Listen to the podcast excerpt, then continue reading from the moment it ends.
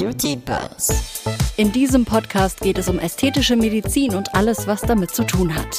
Mit Fritzi, Dr. Laura und Dr. Rabi. The Beauty Buzz. Herzlich willkommen zu einer neuen Folge von The Beauty Buzz. Schön, dass ihr mit dabei seid. Hallo Laura, hallo Rabi. Moin. Hi, hi. Wie geht es euch? Sehr gut ausgeschlafen. Eine kurze Frage. Gehen Ärzte eigentlich auch zu Ärzten? Ich kenne das, ähm, dass wenn Menschen Mediziner sind, äh, auch immer denken, nee, ich kann bei mir auch alles selber behandeln und ich brauche gar nicht zum Arzt zu gehen. Wie ist das bei euch? Ähm, ja, aber das Problem sehe ich anders. Das Problem ist, Die anderen sind alle Nee, du- können du- alle nichts. genau, du weißt, wer was kann und wer nichts kann. Und es ist schwierig, jemanden zu finden, den du halt, der deiner Meinung nach halt äh, so gut ist, dass er dir, dass er dich behandeln kann.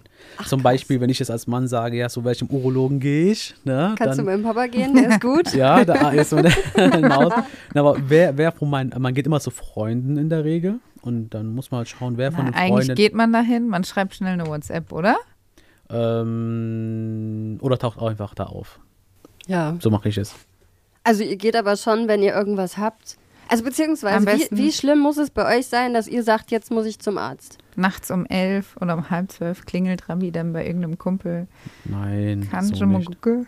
Nee, so nicht. Aber wenn man so ein bisschen hypochondermäßig unterwegs ist, Was dann, alle Ärzte sind, nur so by the way. ja, ein bisschen Herzstolpern nach dem Red Bull, dann denkt man, man hat eine Myokarditis und dann ruft man an, ja, und dann kriegt man schnell einen Termin, geht hin. krass. Ja, Also es, da gibt es aber schon zwei Gruppen. Die einen, die da so ein bisschen hypochondermäßig unterwegs sind und bei jedem Fitzelchen denken, oh, das könnte auch das und das sein. Oder aber welche, die wahrscheinlich auch so Sachen komplett wegignorieren Ja. und sich denken, ja, ja, das ist, ist, ist nur ein Besenreißer. Oder Am besten So. ist eigentlich in der Lernphase, weißt du, noch 100 Tage Lehrplan äh, vor dem Staatsexamen. Du sitzt jeden Tag da und denkst dir so, hä, habe ich das auch? Hab ich das? Also ich hatte alles. Vom Magen-Darm-Krebs über Herzfehler bis hin zu Hodenkarzinom hatte ich da alles während den 100 Tagen. Okay, aber ihr rennt jetzt nicht bei einer Erkältung oder Grippe zum Arzt. Nein. Okay, hätten wir das auch geklärt. Ähm, und sind auch schon so ein bisschen beim Thema, was du, Laura, gerade schon gesagt hast, so vorm, vorm Staatsexamen. Ähm, das heißt, ja, ordentlich am Büffeln, man hat alles einmal gehabt gefühlt. Ähm, und bis man dann im Endeffekt als Mediziner da ist, wo man ist, sprich selbstständig ist oder irgendwie dann ja, mit, mit, mit Praxis oder ähm, im Krankenhaus irgendwie als Arzt, Ärztin, das dauert natürlich seine Zeit und dafür habt ihr dann entsprechend natürlich auch ein Medizinstudium gemacht. Wie lange dauert das? Einfach nur mal, nur, dass wir kurz die Zahl einmal, einmal aufgerufen haben. Wie lange dauert das, bis man wirklich fertig ist und sagen kann, jetzt bin ich Arzt, jetzt kann ich mir aussuchen, ob ich im Krankenhaus fest arbeiten will oder ähm, eine eigene Praxis aufmache. Also du meinst jetzt das Studium. Wie, lang, wie Genau. lange dauert das Studium? Ja, nee, Studium die- dauert also sechs Jahre. Okay. Danach bist du Arzt, Ja, aber wichtig, approbierter ja, Arzt, ja, erst aber mal- du hast noch keinen Facharzt. Ja, aber erstmal erstmal zum Studium. Das Studium ist hart. Ja, das Studium ist hart. Du hast äh, drei Staatsexamina. Also das erste ist das sogenannte Physikum. Das ist die Hölle auf Erden. Also wirklich sehr, sehr hart. Grüße gehen an Ähm, alle, die gerade lernen. Ja, wirklich. Also mein, Obwohl es mein, gerade rum, ne? ja, mein Beileid.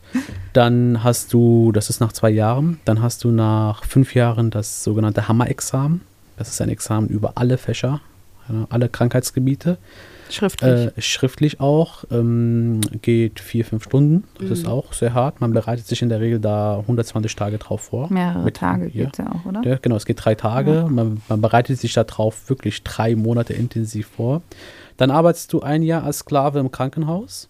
Ne? So ist wie so ein Praktikum. Und dann hast du nochmal ein Staatsexamen und nochmal über alle Fächer. Ach krass. Ja, okay. mit Kernpunkten, so drei. Äh, Mündlich aber. Ja, mündlich. Das ist das, ist das Problem, mündlich. Und je nachdem, da kriegst du auch ein Losfach und je nachdem, was du für ein Losfach bekommst, ähm, kann sich das noch mal ein bisschen schwieriger gestalten. Zum Beispiel Pädiatrie ist so ein Fach, was sehr schwierig ist oder Pathologie. Also unterm Strich muss man sehr, sehr, sehr viel Zeit investieren, Nerven und Energie, bis Mhm. man Arzt ist. Und sich auf dem Weg wahrscheinlich, also man muss sich schon auch immer fix sicher Ja. sein, dass man das wirklich möchte. Viele denken Merkt man Dir werden auch viele Steine schnell? in den Weg gelegt. Also Ja. es ist jetzt nicht so, dass du das easy peasy alles durchgehst und ja, da. und äh, du, du bist danach noch nicht fertig. Du bist danach noch nicht fertig, weil jetzt musst du dich entscheiden, was will ich machen. Das heißt, nach diesen sechs Jahren, ne? Genau. Ja, also du einfach- danach bist du fertig mit deinem Studium. Ja, da bist du nur Du Arzt. hast deinen Abschluss als Arzt und dann stehst du da. Und noch keinen Doktortitel? Nee, den Nein, musst du, den kannst du, ja, den muss man nebenbei machen. Das Okay. ist auch äh, eine Sache für sich. Da gibt es auch verschiedene, es gibt leichtere und schwerere, spielt aber keine Rolle. Ne? Wichtig ist, dass man den überhaupt gemacht hat. Das bedeutet, Arzt ist nicht automatisch Doktor. Okay, das ist auch schon mal gut zu wissen. Also, das heißt, wir haben sechs Jahre Studium, Schweiß, Blut und Tränen und immer wieder die Erkenntnis, ich möchte diesen Beruf wirklich machen. ähm, und so, wie geht's dann weiter? Und dann denkt man, man hat es geschafft. Ja, dann geht man halt in die Facharztausbildung. Bei mir waren es jetzt fünf Jahre. Bei Wenn man Lau- in die Facharztausbildung geht, ne? wenn man in die Facharzt, aber schon 99 Prozent Ja. machen das. Äh, in meinem Fachgebiet HNO waren es da fünf Jahre. Bei Laura sind es sechs Jahre. Und das ist wirklich die Hölle auf Erden. Alter. Ja, Das heißt, zwölf Jahre bist du dann komplett ähm, zwölf Jahr- fix und ja. fertig. und dann Oder der Dev vom oder der, der Dienst. vom Dienst. Ja, und auch da, auch da. Also viele sind dann Facharzt, bleiben da noch zwei Jahre im Krankenhaus, weil die sich das noch nicht als so zutrauen, alleine was Ja. zu machen. Und dann bist du halt mit Mitte 30, bist du so fertig und kannst dann halt in die freie Marktwirtschaft äh, Okay. rein, Wenn du ne? willst. Wenn- ja, es wenn gibt du auch willst. Leute, die ähm, Ja. einfach gerne angestellt sind Ja. und in den Das Kliniken ist, also, aber man, je länger man in, im Klinikum ist, desto mehr äh, Erfahrung sammelt man, desto Okay. mehr kann man Sachen handeln, Reanimation, Notfälle, Blutungen, äh, Wiederbeleben, ja, einfach dieses Management. Das Ja. war bei mir schon extrem. Das ist bei Laura in der plastischen Chirurgie mit Verbrennungen und abgehackten Armen nochmal ein Tick extremer. Schlaflose Nächte äh, habe ich genügend gehabt und die Laura Ja. auch, wo wir nachts geweckt worden sind. Äh, jemand hat sich das Ohr ab, also jemand wurde das Ohr abgeschnitten oder einer hat sich mit einer Kettensäge aus Versehen äh, die Hand amputiert. Und wir wissen, wie man sowas managt. Ja. Ja. das war lange, also viel Arbeit, viel Energie wurde da reingesteckt, aber dadurch ist man sich so selbstsicher, damit ist man sich so selbstsicher, dass man halt ähm, im, jetzt in unserer Praxis zum Beispiel, dass wir alles managen können. Also uns kann da nichts, Okay. wenn da, wenn da, wir haben ja auch ältere Patientinnen, wenn da eine Mhm. alte Patientin einen Herzinfarkt bekommt, haben wir damit keine Probleme. Ja, wir können Okay. es managen. Also das ist ja auch auf jeden Fall gut zu wissen, einfach ähm, erstmal die, die fachliche, das fachliche Wissen zu haben und dann spielt natürlich aber auch, glaube ich, einfach äh, Erfahrung eine große Rolle und, und du musst dann ja auch einfach unterschiedliche Erfahrungen sammeln, um an den Punkt zu kommen, dass du sagen kannst, jetzt bin ich mir sicher mit allem, weil ich mir schon vorstellen kann, dass es auf einmal, wenn du im Krankenhaus bist und dann hast du noch einen Chefarzt im OP nebendran stehen, ist es was ganz anderes, als wenn du dann auf einmal alleine am OP-Tisch stehst. Absolut. Dann passiert irgendeine Scheiße und du denkst dir so, fuck, wie kriege ich das jetzt irgendwie gehandelt? So also da musst du erstmal hinkommen und dann auch dieses Selbstvertrauen und Selbstbewusstsein zu haben, zu wissen, egal wie, wo was passiert, die Menschen, die zu mir kommen, sind einfach in, in guten Händen. Das willst du ja auch selber auch, wenn du zum Ja. Arzt, Arzt Auf gehst. Ja. jeden Fall. Das kannst du aber glauben. Problematik, Problematik oder problematisch wird es, äh, wenn man halt äh, diese Infos nicht hat und Ja. denkt Arzt, Arzt. Ja, und da gehst du halt zu jemandem, weil hier in Deutschland kann man nach dem Studium, da bist du Arzt, darfst du eine Praxis aufmachen, da bist du freier Arzt, aber Mhm. kein Facharzt. Okay. Ja, da darfst du deine Medizin machen und der neue Trend gerade ist, dass viele junge Kollegen ohne irgendwelche Erfahrung halt Praxis aufmachen und dann halt schön unterspritzen Botox und Hyaluron. Ja.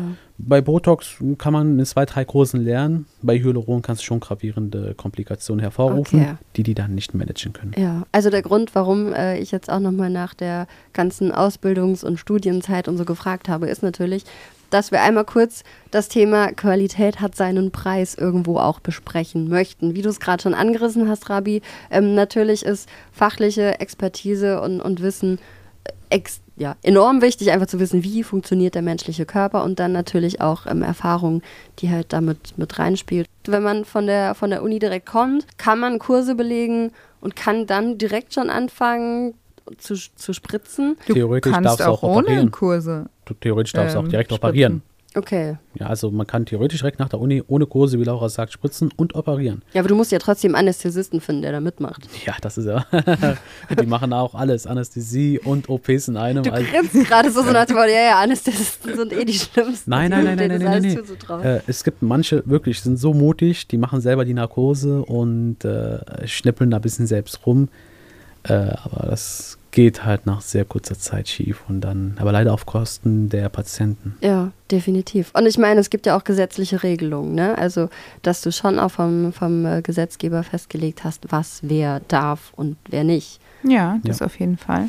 Aber nicht genügend, weil ich meine, der, der Medizinstudent oder der Arzt, der freie Arzt, der hat ja diese sechs Jahre gemacht. Bedeutet so, ein bisschen Ahnung hat er ja schon, weißt du, der hat schon im OP gearbeitet, der hat ein Jahr im Krankenhaus gearbeitet, der hat da Wundmanagement gemacht, der kennt die Antibiotika, der kennt äh, auch das Notfallmanagement, der weiß, wie man auch reanimiert. Zwar nicht im Schlaf heraus, aber er kennt die Theorie, ja. Immerhin. Ja, immerhin, immerhin. Aber da gibt es noch eine andere Gruppe, nämlich die Heilpraktiker. Ja. Und ähm, die machen richtig Probleme.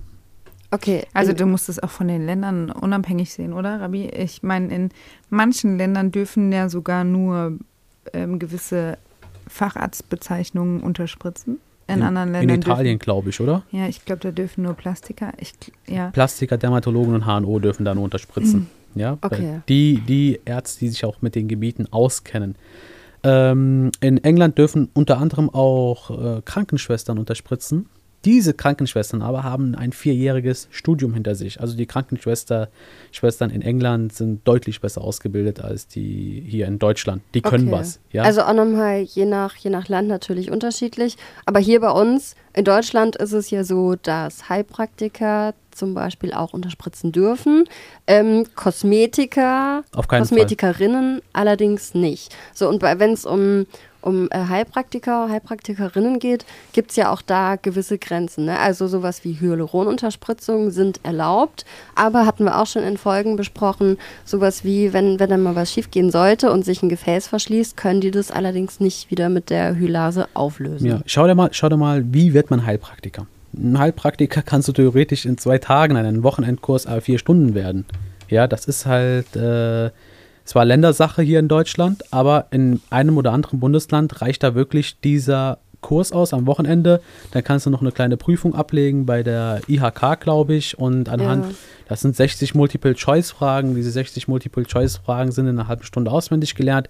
Und dann darfst du äh, schön Spritzen in die Hand nehmen und losspritzen. Ja, also ich habe mal nachgeschaut, bei Heilpraktikern ist es so, ähm, die Berufsbezeichnung ist in Deutschland geschützt und ähm, darf eben nur mit staatlicher Erlaubnis ausgeübt werden. Und ähm, genau, die erhältst du dann, wenn du eine amtsärztliche Überprüfung, auch Heilpraktikerprüfung genannt, erfolgreich absolvierst. Und ähm, Genau, im, im Falle der Heilpraktiker ist es so, man macht eine Ausbildung und äh, die sind auch wieder recht vielfältig. Es gibt super viele Heilpraktikerschulen, die dann auch entsprechend unterschiedliche Lehrgangsformen zum Beispiel anbieten. Also es gibt da so ein Fernstudium oder berufsbegleitende Teilzeitlehrgänge ähm, oder halt irgendwie so Vollzeitausbildungen, die man machen kann. Und ähm, kurz als Beispiel, an einer Fernschule dauert die Ausbildung zwischen 12 und 30 Monaten. Also ja, das ist das ähm, macht, das macht niemand. ein Unterschied zu sechs Jahren Studium. Nein, schon, das ne? macht niemand. Schau dir das mal an, habe ich gerade für dich gegoogelt hier. Äh, Heilpraktikerschein in nur drei Tagen. Ja, da macht man den, Okay. da macht man diesen Heilpraktikerschein in nur drei Tagen und dann wird man auf die Menschen äh, ja, losgelassen. Das sind, das sind die Probleme. Das ist die Realität. So, das steht zwar so im Internet, aber so richtig geregelt ist es halt nicht und keiner hat Lust und Bock, um das richtig zu, zu kontrollieren. Äh, viele dieser Scheine behaupte ich mal, sind auch gefälscht. Mehr dadurch sprießen ja diese Heilpraktiker aus allen Löchern. Und ähm, ja, die Komplikationsraten oder ich behaupte mal, alle Komplikationen, die meisten Komplikationen, die da stehen in den Beipackzetteln und die wir auf den Kursen lernen, werden durch Heilpraktiker verursacht, die gar keine Ahnung haben von ihrem Handwerk. Ja, Ja. Oder Kosmetiker, ne? ja, Die Kosmetiker einfach- dürfen das ja gar nicht. Ja. Kosmetiker dürfen nicht spritzen. Fertig Nein. aus. Da muss man auch nicht diskutieren. Das ist eine Straftat, das ist, eine, das ist Körperverletzung. Dürfen die nicht machen. Bei Heilpraktikern, die dürfen Hyaluron äh, verspritzen. Weil Hyaluronunterspritzung als minimalinvasive Eingriffe zählen, Und ne? äh, das Hyaluron selbst ist nicht als Medikament. Okay, Das genau. ist der große ja. Das Unterschied. ja. Ne? Das Hyaluronsäure zählt nicht zum Medikamentengesetz. Aber Botox schon. Deshalb dürfen Das heißt, aber dann dürfen auch alle möglichen Hyaluronunterspritzungen vorgenommen werden. Ja. Ne? Das heißt, du kannst Lippen, äh, Jawline, Kinn, Da werden Wangen. keine Unterschiede gemacht. Also Okay. alles, was eine Hyaluronspritze ist, dürfen Heilpraktiker machen. ja, das ist ja kein Medikament. Genauso wie Zum PHP Beispiel, und so die weiter dürfen auch. Blut abnehmen von dir, Ja. das Blut aufarbeiten und wieder zurückspritzen. Aber eine Bluttransfusion dürfen die nicht machen, weil ein Blutkonserve ist wiederum ein Medikament. Okay. Ja, die Bluttransfusion ist ja dann nochmal sehr, sehr speziell. Ja, das, Da war, das, war, ja das war nur ein Beispiel. Ja, das, das war jetzt nur ein Beispiel. Also, also Eigenblut, oder nehmen wir mal an, wir nehmen dein Blut, machen daraus eine Konserve, dann dürfen die es nicht mehr dir zurückgeben. Weil dann ist es nämlich ein Medikament. Okay. Ja, die dürfen keine Medikamenten verspritzen. Die dürfen äh, alles andere machen, was nicht in diesem Bereich gehört. Also sie dürfen Hyaluronsäuren spritzen, das ist Mhm. kein, besteht eigentlich außer Frage, ja, das dürfen sie. Nur das Gegenmittel dazu, um diese Hyaluronsäure wieder aufzulösen, falls du irgendeinen Notfall hast oder falls du ein Problem hast, das dürfen sie nicht spritzen. Und ich denke, das ist halt äußerst heikel. Und Ja. ähm, das ist genauso wie bei den Augenärzten, glaube ich, da kommen in der ganzen Nachtschicht kommen immer die ganzen Mädels mit ihren aufgeklebten Wimpern, wenn die Kosmetikerinnen irgendeinen falschen Kleber verwendet haben und die extreme allergische Reaktionen haben. Mhm. Das ist auch so, dass die Augenärzte müssen dann ähm, die ganzen Wimpernpatienten nachts versorgen und regen sich total auf, weil sie ja eigentlich nicht die Ursache oder weil sie ja nicht die Verursacher waren von dieser Problematik. Und ich denke, das ist auch so ein bisschen das Dilemma, was man in der ästhetischen Medizin hat. Mhm, Das Ja. glaube ich. Also natürlich, ähm, wie ich gerade schon gesagt habe, so das ist schon auch ähm, eine staatlich oder ein geschützter, geschützter Beruf, zumindest Heilpraktiker jetzt, ähm, wenn wir konkret davon sprechen. Natürlich gibt es auch solche und solche und das muss man, glaube ich, auch immer ganz klar auch irgendwo differenzieren. Aber wie- wie ist es bei euch? Werdet ihr wütend und seid ihr sauer, wenn dann Patienten und Patientinnen zu euch kommen, die vorher woanders waren und ihr gemerkt habt, da hat jetzt einfach jemand versucht, über seinen Bereich hinaus äh, Eingriffe vorzunehmen oder sonst was? Weil, seid ihr sauer einfach, weil ihr euch denkt, da ist jemand, der hat gerade Menschen behandelt und hat einfach überhaupt, also die, die Verantwortung, die damit einhergeht, komplett unterschätzt. Es gibt ja auch gute, ja. Es gibt, ich kann dir bestimmt eine Handvoll aufzählen, die echt gut sind, die gute Arbeit machen und die genau wissen, was sie machen. Aber das Problem ist, es gibt halt überall schwarze Schafe und ähm, dann ärgert man sich schon. Man ärgert sich am meisten oder ich ärgere mich am meisten, wenn ich merke, okay, das sind gefälschte Produkte, das sind Produkte, die darf derjenige eigentlich gar nicht benutzen, offiziell. Wie kommt er eigentlich an diese Sachen? Weil ich kaufe oder wir kaufen unser Botox mit dem Arztausweis. Das heißt, du hast eine Arztnummer, du hast den Arztausweis und du kommst an dieses Botox nur ran, wenn du wirklich zur Apotheke gehst und es Mhm. kaufst. Jetzt ist die Frage, woher kommen die ganzen Leute, die das offiziell nicht spritzen dürfen, an diese Medikamente? Da muss ja irgendwo was schiefgehen. Ja, Die ja, Frage das ist, wo? Und ist es gefälschtes Produkt? Ist es irgendwo gepanscht? Weiß ich nicht. Und, Und das ist das Ärgerliche und das ist das, das wird halt auf der Grundlage des Patienten getragen, was meiner Meinung nach eine Katastrophe ist, weil der Patient ist derjenige, der eigentlich gut behandelt werden sollte Ja. und der sich, der sich ja in deine Hände begibt. Und Ja. derjenige, der das macht, dem, dem müsste das eigentlich bewusst sein, dass er da eine große Verantwortung Ja, hat. das finde ich immer, also ist ähnlich wie wenn es um so Rechtsfragen geht. Ne? Das sind dann teilweise Bereiche, wenn du da jetzt keine, keine Leute kennst oder dich selber nicht auskennst, bist du einfach darauf angewiesen, dass die Leute, zu denen du gehst, dass die einfach Ahnung haben und das halt richtig machen so. Und wenn nicht, ist ist richtig scheiße. Abgesehen davon sind wir halt jetzt auch in der Medizin. Das heißt, es geht direkt um die Gesundheit, um den eigenen Körper, um das eigene Wohlbefinden. Und wenn da richtig viel schief läuft, dann, dann, äh, ja, Halleluja, Amen. Was war denn der schlimmste Fall, der mir bei euch aufgetaucht ist, aufgelaufen Ich ist? weiß gar nicht, wo ich anfangen soll. Also mich regt das auf, das ist Körperverletzung, was die machen. Mhm. Ne? Sachen zu machen, die, äh, die ähm, gefährlich sind, wofür man eine langjährige Ausbildung braucht. Also Beispielfälle. Sonntag klingelt das Telefon oder wann- Samstag klingelt das Telefon. Meine Lippe sieht komisch aus, tut mir leid, ich bin keine Patientin von euch, ich war woanders. Äh, was, was kann ich da machen? Ne? Ganz klarer Fall, Gefäßverschluss. Ja, geh doch bitte zum Behandler, wo du warst. Ja, die hat mich weggeschickt. Ja, und so ein Mhm. Gefäßverschluss kann dazu führen, dass die Lippe abstirbt. Ja. Ja, das ist zum Beispiel ein, ein Beispiel. Andere, andere Beispiele, wie Laura gesagt hat, mit den gefälschten Produkten. Dann kommen die mit den, mit den verhunzten Lippen, willst die auflösen, ja, und dann, dann löst sich das nicht auf. Mhm. Wir, wir, wir machen da, wir, wir spritzen da so viel Hylase rein, wie wir einfach reinspritzen können und es tut sich nichts. Ja, es ist auch, ähm, Aber nur, was sagt ihr denn dann den Patienten, Patientinnen? Wir- also, keine Ahnung, die, die kommen ja auch zu euch dann, ne, weil, weil sie irgendwie Hilfe brauchen und ihr sagt, okay, wir versuchen das. Ihr, ihr kommuniziert ja auch Pro- sicherlich am Anfang, wir, wir machen das, was irgendwie geht, aber wir haben keine, in, Sa- in, keine in, Garantie. ja, in- in ja Saarbrücken- frustrierend, wenn es dann nicht geht. Äh, sorry, in Saarbrücken haben wir so ein Problem, ähm, viele ich meine, wer geht da hin? Oder wo geht man grundsätzlich hin? Viele schauen halt auch gerne nach dem Preis. Insbesondere die jungen Mädels zwischen 18 und 20, die nicht so viel Geld haben. Also ich, ich hatte zu dem Zeitpunkt eine Lippenunterspritzung, kostet bei uns 270.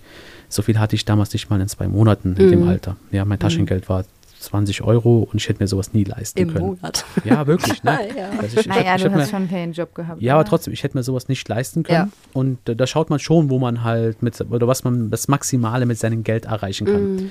Deshalb gehen halt, jetzt in Saarbrücken haben wir eine, die bietet Lippen für 99 Euro an. Äh, wir haben kein Produkt, das im Einkauf 99 Euro kostet. Unsere Produkte kosten im Einkauf um die 150, 180. Mhm. Ja, da, da kann man schon mal ein bisschen hellhörig werden. Man kann googeln. Ja, die, die gehen dann dahin, haben auch nur diese, diese 100 Euro, die man hat, zusammengespart hat, lassen sich dann halt die, die Lippen machen, weil das ist der größte Wunsch. Man will ja halt wie die Insta-Models aussehen. Dann geht es schief und die melden sich dann halt bei uns. Mhm. Ja, und dann fragen wir, was wurde gespritzt? Da sagen die, ja, die und die Marke.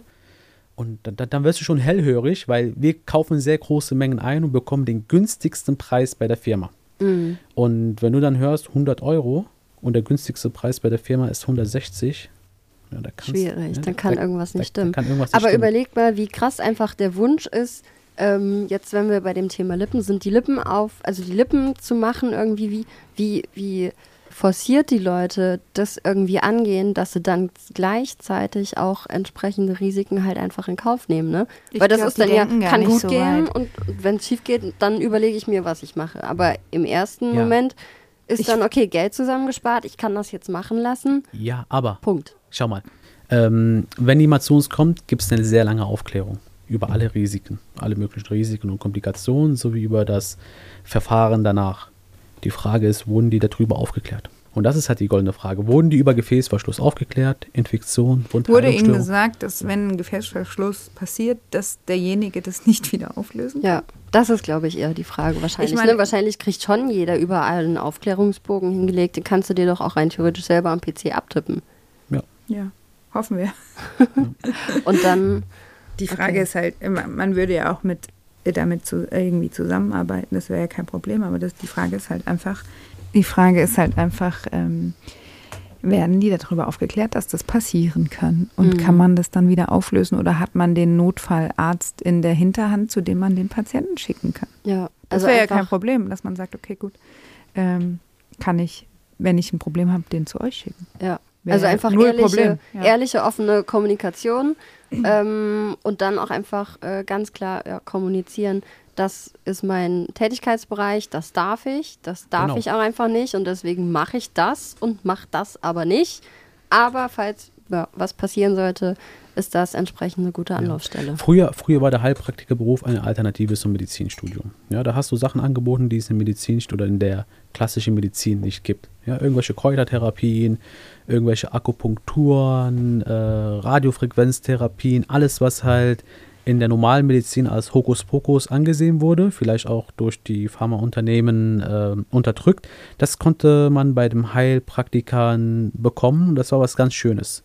Nur innerhalb der letzten zehn Jahre, ne, seit dieses, äh, diese, diese Filler-Geschichte so populär wurde, haben halt viele einfach das schnelle Geld gerochen und haben sich gedacht, ich werde Heilpraktiker, ja, um genau nur das zu machen. Das ist ja auch nicht, Ja. ich glaube nicht, dass die medizinische Injektion ähm, des, dem Ideal des Heilpraktikers entspricht. Eben, Oder? das sage ich ja. Das hat, das, hatte damit, so. Ja. ne, das hat damit nichts zu Ja. tun. Heilpraktiker war mal früher Akupunktur. so ein anderer alternativer Ansatz nicht im, also ja, nicht aus der, aus der klassischen Schulmedizin heraus Ja, irgendwie genau. den Körper betrachten und entsprechend behandeln und ähm, natürlich auch Akupunktur und so weiter Akupunktur, Akupressur, bestimmte Dinge, Massagen. helfen, ja. Äh, auch wie der Chiropraktiker. Der Chiropraktiker kann ja manchmal die Leute besser einrenken wie ein Orthopäde. Ja. gerne. Ja, es gibt auch diese alten guten Heilpraktiker, ja, aber diese ganzen neuen Mittel 20-Jährigen, die dann diesen drei, die, diesen drei Stunden Kurs am Wochenende machen und dann halt äh, nur spritzen, das ist, es geht gar Ja. nicht. Und ich arbeite persönlich dran, dass das halt in Deutschland verboten wird. Das, das Lustige ist ja auch, ähm, wenn du mal googelst, ob ein Arzt mit einem Heilpraktiker zusammenarbeiten darf, darf man nicht. Der verliert sofort seine Approbation. Der Arzt Ach, verliert krass. seine Approbation, wenn er mit einem Heilpraktiker zusammenarbeitet. Ach krass, das wusste ich Ja. auch nicht. Und ich meine, ja, wie du es gesagt hast, nur ne, Heilpraktiker und so weiter, ursprünglich ganz anderer Ansatz und dann ist das ja auch so ein, so ein Trend, ähm, dass innerhalb dieser, dieses Berufes so eine, ähm, so, eine, so eine Schiene entstanden ist in Richtung Unterspritzung und Ja, ich ähm, glaube halt, dass die jede Kosmetikerin, was ja auch Sinn macht, in, ich meine, wenn ich glaube, dass jede Kosmetikerin irgendwie sich so denkt, okay, wie kann ich mich noch, wie kann ich mich noch fortbilden, wie kann ich mich noch weiterbilden? Ah ja, dann mache ich den Heilpraktiker und dann Mhm. kann ich noch spritzen.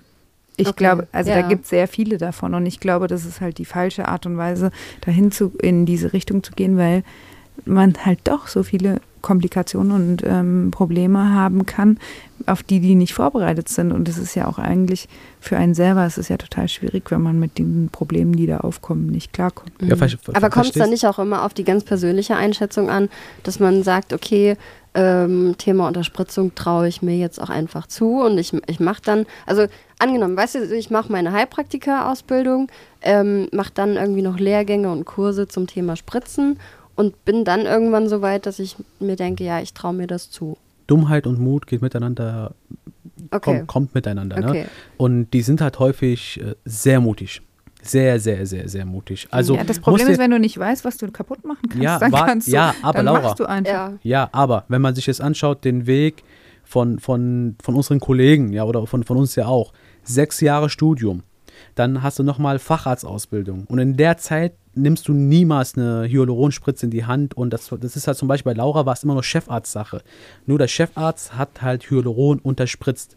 Ja, bedeutet, bis die die erste Hyaluronspritze an den Patienten gelegt haben, sind schon mal 14, 15 Jahre vergangen. Ja, hingegen sind die Heilpraktiker 22, 23, haben diesen, diesen kleinen Kurs gemacht und gehen, haben halt den Mut, weil die einfach nur an das Finanzielle denken und gehen dann an den Patienten ran. Das ist ja das große Problem. Nicht so wie ein erfahrener Oberarzt, der jetzt denkt, okay, operativ kann ich alles und jetzt nehme ich mir halt die, die, die, die Kirsche auf der Sahnetorte und bringe mir noch Unterspritzungen bei. Weil so sollte es sein. Äh, ich denke, wenn du das mit England vergleichst, in England ist es ja auch so, dass die ganzen, da gibt's, aus England kommen eigentlich, glaube ich, die meisten Videos mit den Gefäßverschlüssen von der Nase und so weiter, weil da einfach extrem viele auf der Straße spritzen und so weiter.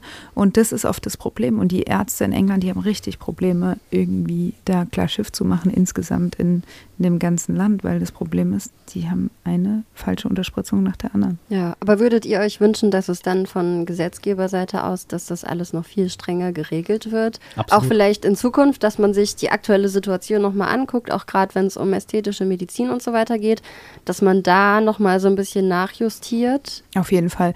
Also es ist total wichtig, dass man da einfach was macht. Ich denke auch ähm, einfach dem Patienten zu. Im Moment ist der Patient ja totally lost in Deutschland, oder?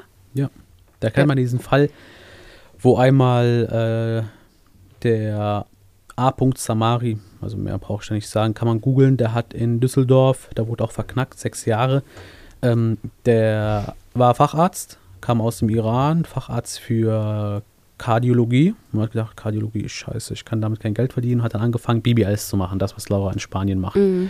Und da hat ungefähr dann in zwei Jahren 50 BBLs gemacht, a 20.000 Euro für ein BBL und dabei sind zwei Patienten gestorben. Ähm, hat halt zwei Jahre gedauert, bis man, bis man halt die ganzen Komplik bis die Komplikationen öffentlich geworden sind, wo man gesagt hat, okay, du darfst zwar operieren, aber etwas, was du auch operieren kannst, wo man nachweisen kann, das habe ich gelernt, das habe ich Ja. da und da gelernt. Und das konnte er halt nicht und hat dann wegen fahrlässiger Tötung dann halt äh, fünf oder sechs Jahre Ach. Gefängnis bekommen. So sollte es auch in den anderen Gebieten sein. Ja, und ich wollte gerade sagen, der war dann ja Mediziner und hat entsprechend auch schon operiert und es war trotzdem aber, ja, wie du es Nee, nee, gesagt hast, einfach nicht sein. Es ist nicht sein Fachgebiet, er ist Sein Kardiologe. Fachgebiet, genau. Er ist Kardiologe. Genau. Wenn ich jetzt auf die Idee komme, hi- gehirnchirurgische Eingriffe zu machen, ja, was ist komplett das Dürftest ja, du ja, ne? Ja, dürfte ich, genau. Dürftest oder du. Augeneingriffe oder ja. Eingriffe an den Augen, dürfte ich. Bis was schief geht, die Person mich verklagt, das öffentlich wird und erst, dann- erst dann kriege ich Ärger. Überlegt mal. Komisch, oder? Überlegt mal, wie, wie krass das eigentlich ist. Und das Jetzt, wo ihr Gleiche das, ist wo bei ihr den das erzählt. Das heißt, ich habe ein allgemeines äh, Medizinstudium und kann das dann einfach machen. Du Also so ist es machen. erlaubt. Als Ja. Arzt darfst du alles machen. Ja, und das ist das Problem bei den Heilpraktikern. Da muss auch erstmal ein Kläger da sein, Ja. dann ein Richter, dann muss es öffentlich werden und dann, dann äh, wird man verknackt. Da gab es ja auch eine, die sich als Heilpraktiker ausgegeben hat in Raum Düsseldorf. Ah, stimmt, das hattest du mal erzählt. ja, die, ne? so, ja. Eine, so eine 20-Jährige, die hat über drei Jahre ähm, verdammt viel gespritzt, Ja. also wirklich Millionenbeträge und dann so waren es drei oder vier Gefäßverschlüsse, die haben dann geklagt, das wurde öffentlich und die sitzt, glaube ich, immer noch. Ja, da habe ich auch vor kurzem ein Video gesehen auf TikTok tatsächlich. Aber die Von war, einer, glaube ich, die keine sich- Heilpraktikerin, die hat sich, glaube ich, nur ausgegeben. Ausgegeben Die hat sich so ausgegeben, ja. Die ähm, von einer Patientin, die da war, die einfach dann so ihr, über ihre Erfahrungen erzählt hat, Im die auch meinte, genau, die ist da in ein Hotelzimmer gekommen und noch nicht mal, noch nicht mal ein krasses Hotel, sondern irgendwie so 0815 Absteige und dann saßen da im, im Schlafzimmer auf dem Bett drumherum, keine Ahnung, lauter Mädels und sie hat im Nebenzimmer innerhalb von wenigen Minuten da, da die Leute behandelt. Und, Und Ich denke, was auch noch ganz wichtig ist zu sagen, was richtig wichtig ist, also auch nicht nur in Bezug auf Heilpraktiker, so- sondern auch Ärzte. Jeder Arzt braucht seine Praxis. Man darf nicht zum Beispiel als Arzt in einem fahrenden Gewerbe Irgendwo hingehen. also Wie so wie so ein fahrender Bäckerwagen. Nein, diese Botox-Partys oder ähm, Tupperwarenparty. Tupperwarenpartys, ja, genau sowas, das darfst du nicht als Das ist Arzt. unseriös und verboten. Ich darf nicht irgendwo in ein Kosmetikstudio hingehen, jeden zweiten Samstag und da die Patienten spritzen. Darf ich nicht. Auch wenn ich eine Aufklärung mache und alles, drum, darf ich nicht.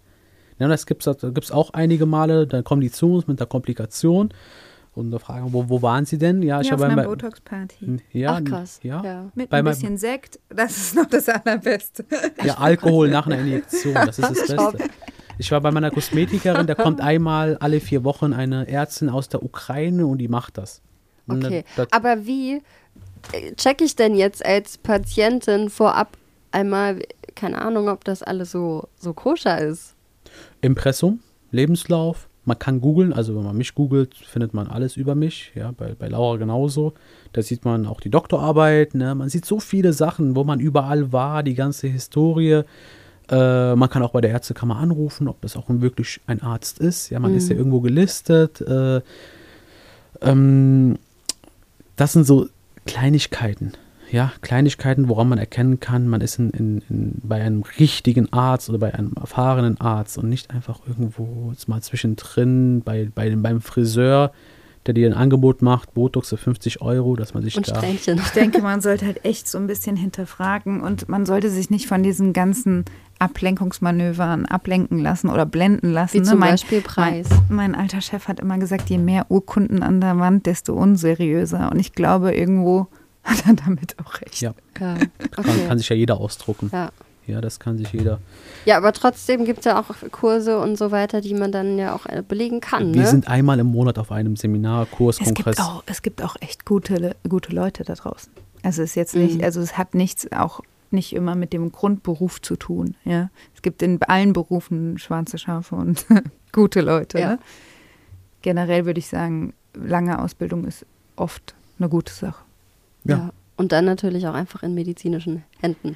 Und was auch nicht schlecht ist, ist wirklich zu jemandem zu gehen, der die Sachen viel macht. Also äh, keine Ahnung, ich muss jetzt nicht ähm, zum Chinesen gehen und ähm, eine Pizza bestellen, weil der das so oft macht, sondern ich gehe lieber zum Chinesen, der wirklich ein gutes äh, chinesisches Essen zaubert, oder? Ja. Und das, weil er das jeden Tag fünfmal am Tag macht. Ja. Ja. Ja. Und ich denke, das ist auch eine wichtige Sache. Das heißt, ähm, Jemand, der alles kann und alles macht, Das da ist würde ich hellhörig Das ist werden. ganz, Ja. ganz, ganz schlecht. ja. Egal in was, ja. Ja, also das heißt, wenn ich jetzt, ähm, weiß nicht, wenn der, wenn der Hausarzt auf einmal, oder na, das Ja, ist ja das ja, beste ja. Beispiel, wenn der Hausarzt. Hausarzt auf einmal irgendwie sagt, okay, BBL mache ich, easy peasy. Nicht BBL.